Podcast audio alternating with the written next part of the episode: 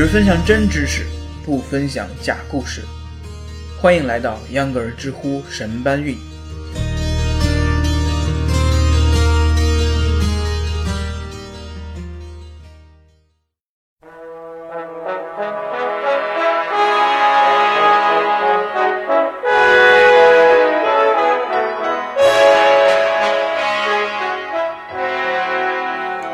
欢迎大家收听秧歌儿知乎神搬运。今天是周一，大家过得怎么样呢？早上起床花了几分钟啊？晚上回来的时候有没有加班？其实我今天不想讨论这些内容，我想和大家一起聊一聊星期这个东西是怎么来的。因为知乎上有人问啊，说星期天为什么不能叫做星期七呢？更有甚者说，为什么不能叫做星期零？因为在西方，星期天是第一天，星期一才是第二天嘛。既然星期一改不了，改星期天叫星期零也比较合适。但是我们没有这么做，为什么呢？我结合我在知乎上看到的一些回答，因为各有各的看法，所以今天我特别自己整理了一下自己愿意相信的东西。其实历法这个东西都是和天上的事儿有关系的，西方和东方的文化的碰撞当中呢，起了很多很多的化学反应。在很久很久以前，在中国的周朝就有了七曜祭日法这个东西。古代的中国人民呢，对星辰大海那是很崇拜的。古代中国天文学家以日月五行来命名他们发现的七天一周期。而在西方呢，古巴比伦也有这么一个理解，也发现了这种历法。后来呢，罗马帝国的皇帝就把这套历法颁布为法令。嗯，以当时的理解，由远及近的星星来命名这七天。现在我们要上英语课了，请各位回答：星期天的英语叫什么？叫 Sunday，就是太阳日的意思。Monday 呢，很简单，也就是。Moon，月亮日，Tuesday 呢？这个有点拐弯，因为罗马的这套历法里呢，他们以战神 Mars 来命名这一天。Mars 呢，我们现在知道了是火星的意思。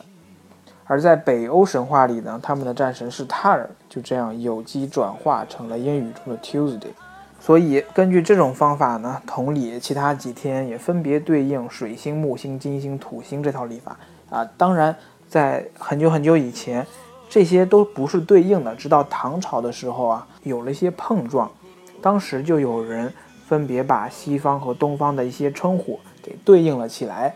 在传播的过程中呢，唐朝就有了对应的称呼。这套称呼啊，在唐朝的首席铁杆粉丝日本那里得到了发扬光大。至今，日本对于星期的称呼，如果您看过日本的动漫和电视的话呢？就会或多或少的了解到，他们的星期天叫日曜日，星期一呢叫月曜日啊。那其他的分别呢，就叫做火曜日、水曜日、木曜日、金曜日、土曜日。日本对于星期的称呼啊，真正的来自我们的大唐。再回到我们自己这儿，为什么这套听起来很酷炫，有时候很中二的一种呃称呼没有延续到现在呢？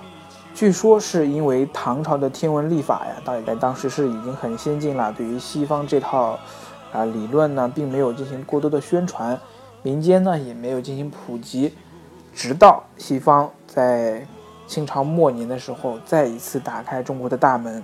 最早啊，因为基督教和回教都有一周七天，而在七天的最后那一天呢，也就是我们说的礼拜天，都会做礼拜，不上班。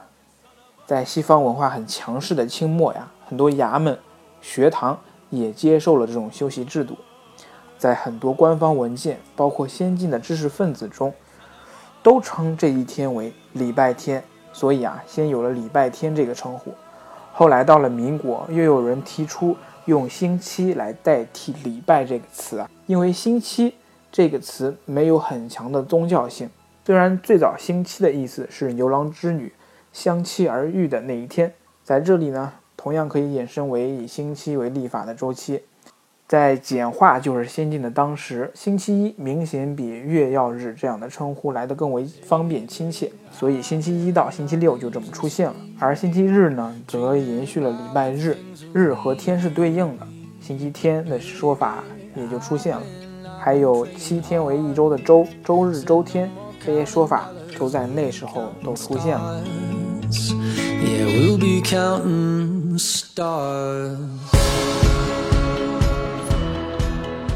还是那句话，弄清楚事情的来由，可以知道现在这个世界是怎么形成的，可以更好的帮助我们理解自己的思想，更好的理解为什么星期一那么困乏，因为月曜日阳气不足啊。